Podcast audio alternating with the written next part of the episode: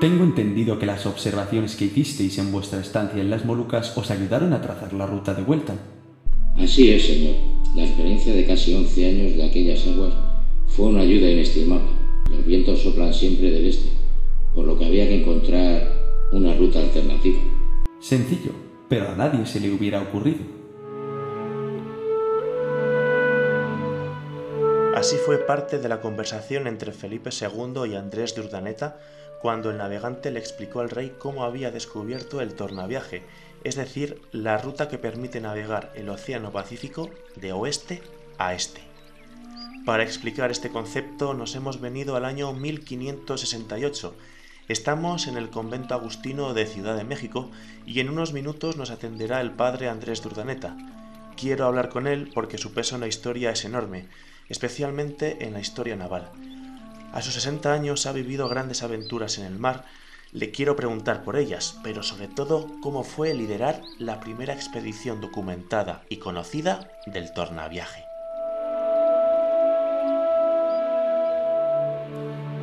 Este podcast lo puedes escuchar en cualquier momento, faltaría más.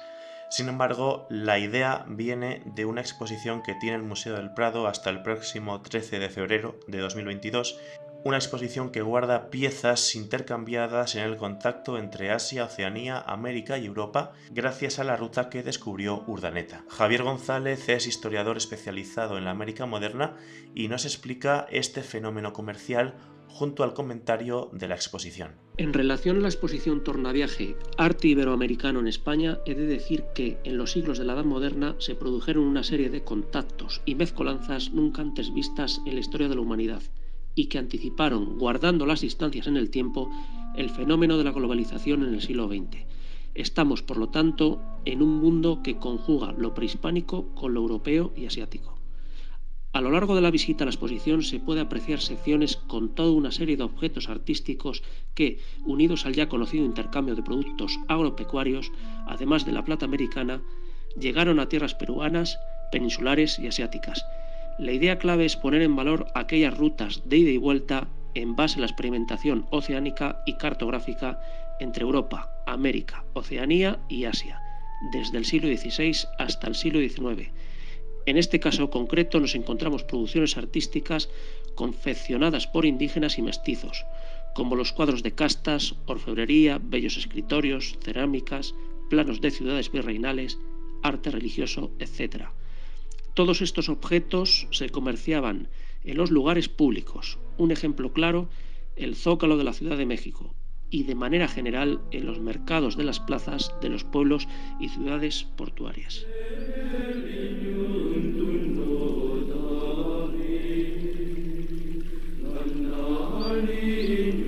Viene el padre Andrés de Urdaneta, viste el hábito agustino de túnica negra rematada en una capucha de forma triangular que le cubre pecho y espalda y ceñida con una correa de cuero. ¿Qué tal? ¿Buscabas audiencia conmigo? sí, la verdad es que tenía muchas ganas de entrevistarle, padre. Estamos ya con Andrés de Urdaneta y Cerain. Padre Urdaneta, gracias por atenderme. Dios te bendiga. Bueno, antes que Agustino fue usted navegante, ¿verdad? Quiero preguntarle por qué se hizo a la mar.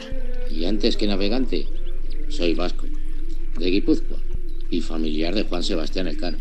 Yo vengo de una familia media vasca, y como hijo segundo me mandaron al seminario de Nin. Pero como en Fuenterrabía, mi pueblo estaba en la frontera con Francia y había tanta guerra, decidieron enviarme a otros servicios. Ha mencionado a Juan Sebastián Elcano, quiero preguntarle por su relación con él, pero antes contextualicemos.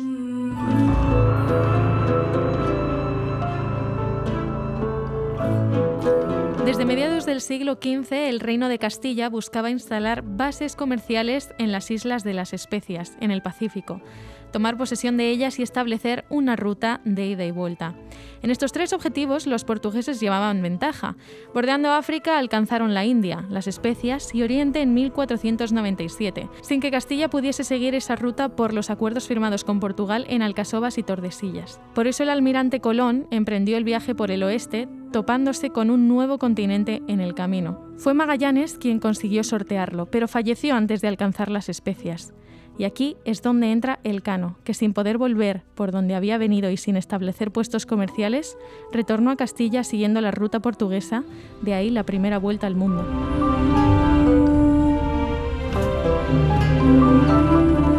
Y el Cano organizó una nueva expedición para lograr esos objetivos, ¿verdad? Una misión en la que usted participó.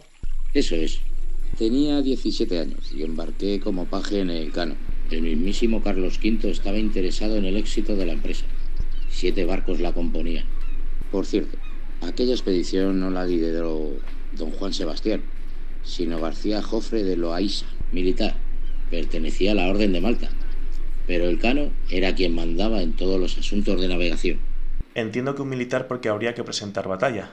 Los portugueses estaban prevenidos desde la llegada de Magallanes, cuatro años atrás, y ahora nos esperaban y no nos iban a dejar quedarnos por muy primos y cuñados que fuesen el emperador Carlos y el rey portugués.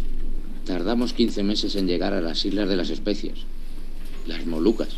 Una terrible odisea, por lo que se sabe, eh, supongo por ello que fue una gran alegría llegar. Llegar a las Molucas, a pesar de haber perdido seis naves, a los capitanes Loaiza y Elcano, y quedar en un cuarto de los 450 hombres iniciales, sí, que los indígenas nos recibiesen hablando en portugués. No tanto. ¿Y las islas pertenecían a Portugal? Hoy sabemos que sí, porque quedaban dentro del límite del Tratado de Tordesillas. Pero no estábamos seguros entonces. Lo que sí sabíamos es que llevaban 15 años instalados y que por orden del rey teníamos que organizar puestos de gobierno. Que nunca Dios quisiese que rehusáramos de cumplir lo que el rey mandase en nombre de su lema. Plus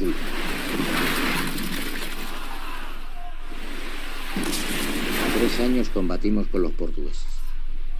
Las cicatrices que ves en mi rostro son de aquel entonces. Nos superaban en número, sí. Pero hicimos alianza con indígenas y resistimos hasta que la mayoría de los hombres capitularon en bloque. Yo lideré a un grupo que no quería rendirse. Nos guarecimos en la selva de aquellas islas, hasta que vi la salida, avisando a los propios portugueses de una rebelión de los indígenas aliados contra ellos. Así conseguí salvar mi cuello. Entonces supe que el emperador había renunciado a sus derechos de las Molucas más de un año atrás, en el Tratado de Zaragoza. Es decir, ningún buque castellano podría entrar en ese circuito comercial. Y a la espera de que alguna nave portuguesa me llevase de vuelta a Castilla, permanecí otros seis años más en las Molucas. Los aproveché bien, navegando, consiguiendo información de los marineros locales, desenmarañando aquel enjambre de vientos y corrientes que es el Pacífico, deduciendo, en fin, cómo debía de hacerse el tornaviaje. Incluso me casé con una nativa tras ser bautizada y tuvimos una hija, a la que le puse el nombre de mi madre. Gracias. Y con ella volví a Castilla. Once años había durado mi particular vuelta al mundo.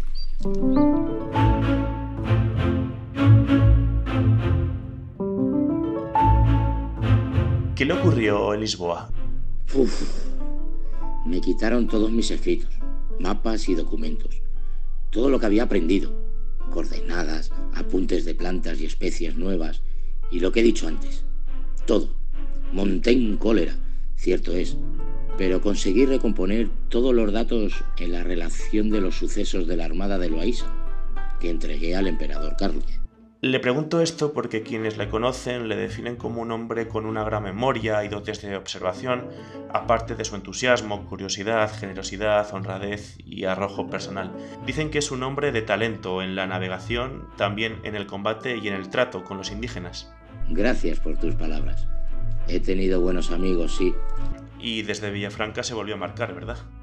Allí estaba, con 29 años, sin ascenso social, ni riquezas, ni las pagas prometidas, pero con la ambición de volver a la mar.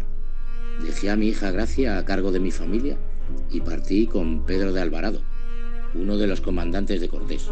Buscaba hombres para explorar la costa del Pacífico de la Nueva España, pero yo no quise continuar cuando tenía idea de conquistar las islas en las que tantas penurias había pasado y que el rey reconoció de soberanía portuguesa. ¿Y no se embarcó entonces? Asumí cargos políticos en tierra, hasta que me nombraron gobernador de la ciudad de Michoacán. hoy en el centro este de México.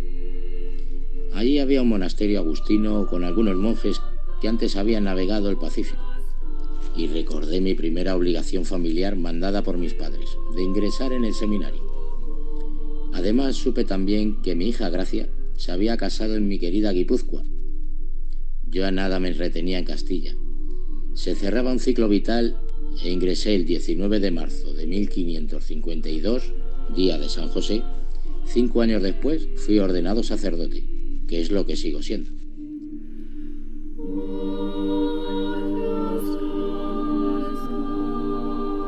¿Cómo podemos explicar semejante logro?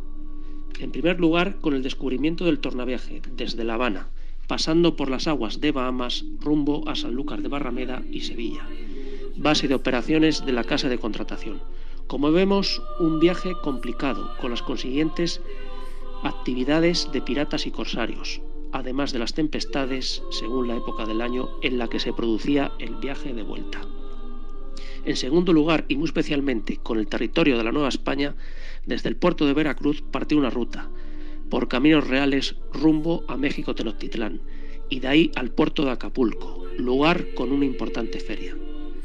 Desde esta última ciudad partía la flota de la Nueva España, rumbo a Filipinas, con productos americanos y plata mexicana.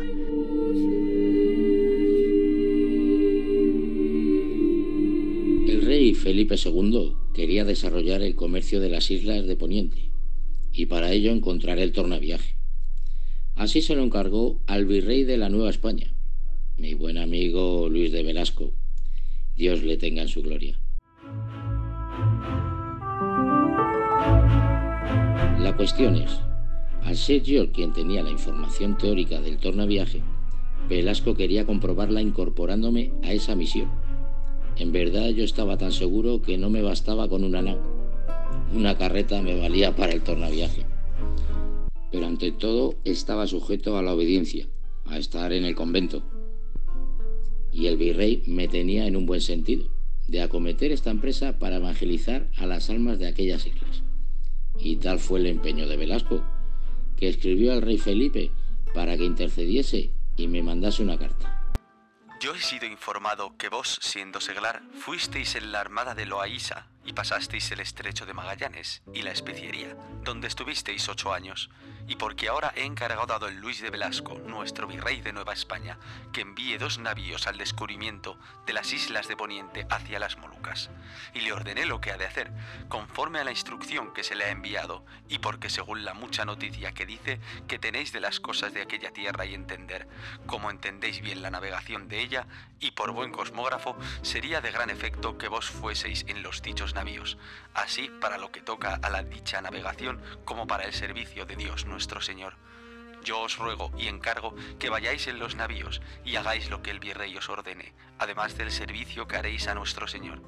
Yo seré muy servido y mandaré tener en cuenta con ello para que recibáis merced en lo que hubiere lugar. Esa misma carta había sido enviada a mis superiores y accedieron. Dígame, padre, ¿quién dirigió aquella expedición? Que creo que a muchos les va a sonar. Yo mismo influí para elegir al capitán, Miguel López de Legazpi, primo de mi madre. No era hombre de dotes guerreras, pero sí con experiencia en leyes y gobierno. Ideal para establecer una colonia de manera pacífica y no de realizar una conquista. Puso todo su dinero en financiar la expedición. Mera curiosidad, ¿le decía algo más Felipe II? Hubo más cartas con Madrid en los cinco años en los que tardamos en organizar la expedición. El rey se empeñó en que debíamos dirigirnos a Filipinas, pero no era lo pactado por su padre. Podían decirme que Portugal tenía demasiadas posesiones en el Pacífico y que no daba abasto para controlarlas todas. Pero aquello no era lo establecido en el Tratado de Zaragoza. Yo le insistía en instalarnos en Nueva Guinea, aunque pasásemos por Filipinas a rescatar a castellanos allí apresados. ¿Y fue así? No. A los cinco días de haber partido, Legazpi nos comunicó que llevaba a bordo una carta del virreinato, que solo podía ser abierta al haber cubierto 100 millas. La orden era conquistar las Filipinas. Si los gobernantes no respetan las concertado, ni se avienen a lo que disponen los reyes, luego vendrían las guerras, de gran daño para almas y personas. Maldita ambición. Recordaba entonces aquellos años de batalla con los portugueses, las atrocidades que se cometieron. ¿Y dentro del mando de la expedición participó en la navegación? Solo si se me requería. Mientras el viento soplase con calma, hacía vida con mis frailes en una cámara reservada a nosotros, nuestro pequeño convento en alta mar. Cinco meses después de haber partido, desembarcamos en Cebú, la isla central del archipiélago, donde murió Magallanes. Mientras Legazpi organizaba la gobernación, yo debía dirigir la expedición que adivinase el rumbo de vuelta a la Nueva España. Podía elegir nao y capitán. Me quedé con la principal, la San Pedro, con 200 hombres a bordo. Como capitán elegí a Felipe Salcedo, nieto de Legazpi. Tenía 19 años. Y no era muy joven el nieto. Más lo era yo cuando me dieron responsabilidades en aquellas mismas aguas décadas atrás. ¿Podríamos considerar Filipinas como unas nuevas Molucas? No, no tenía especias ni riquezas, pero sí podía ser la puerta de entrada al comercio con China y Japón. Y llegados a este punto de la historia, padre Urdaneta, ahora sí quiero preguntar cómo fue el descubrimiento del tornaviaje. A ver que recuerde. Avistamos costa filipina en febrero, desembarcamos en Cebú en mayo y yo me hacía la mar el 1 de junio. Una semana después salíamos del archipiélago filipino al Pacífico por el este, en la latitud 13.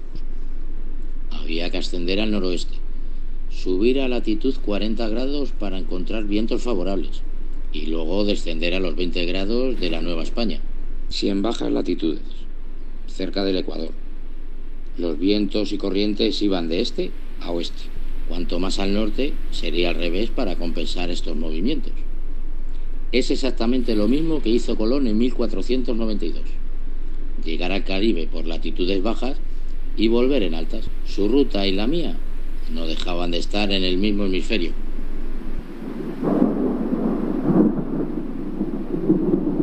El ascenso fue difícil por vencer los vientos en contra pero también por la desconfianza de los pilotos. Yo mismo tenía que hacerme con el timón en ocasiones. Veía en su temor el error de las cinco expediciones anteriores, que habían fracasado bruscamente en el tornaviaje. Seguramente daban marcha atrás al toparse con los vientos en contra, pensando que se habían equivocado. Pero esos vientos no les devolvían a tierra, sino a lo desconocido. Y no cambiamos el rumbo hasta que los vientos ya nos fueron favorables unos vientos que soplan una vez al año de norte a sur, el monzón. Así alcanzamos los 40 grados el 4 de septiembre y el 19 divisamos las costas de California. Después simplemente descendimos junto a la costa hasta dar con el puerto de Acapulco el 8 de octubre. Gracias a las aportaciones de Urdaneta se pudo descubrir la ruta del galeón de Manila, siguiendo la antigua corriente de Curosivo, que favorecía la llegada de un barco de entre 500 y 1500 toneladas, cargado de damascos, marfil, canela, porcelanas, sedas, etc. En definitiva, una exposición magnífica, porque el escaparate en el que se halla el Museo del Prado de Madrid es inmejorable. El arte virreinal ha de acercarse al visitante español, porque forma parte de nuestro pasado cultural en el contexto de la monarquía hispánica de reinos.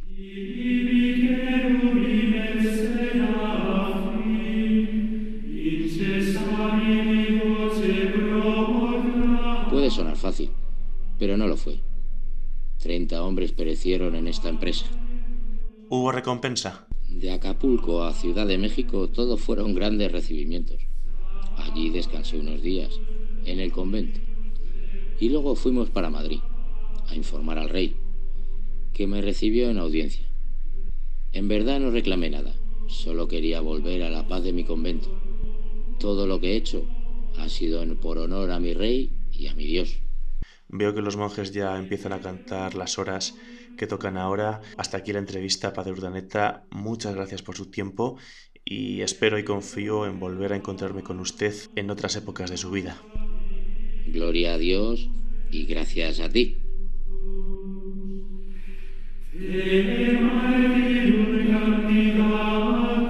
Andrés de Urdaneta fallecerá en junio de 1568 en este convento, poco más de un año después de volver de la audiencia con Felipe II y con la que hemos comenzado este capítulo, tres años después del descubrimiento del tornaviaje. Sin embargo, sus restos se perderán por un incendio posterior. Por ello sirva este capítulo para dar a conocer su gran aportación a la historia.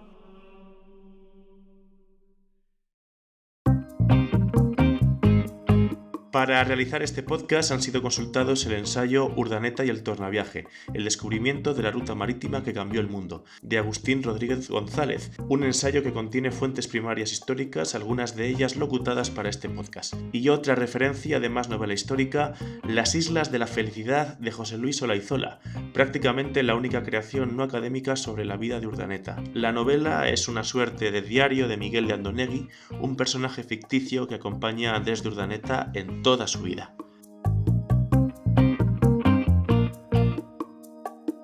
Han participado en este podcast Javier Álvarez como el padre Urdaneta, Javier García como Felipe II, Javier González, historiador, y hemos contado con la locución del contexto histórico de Teresa Fernández.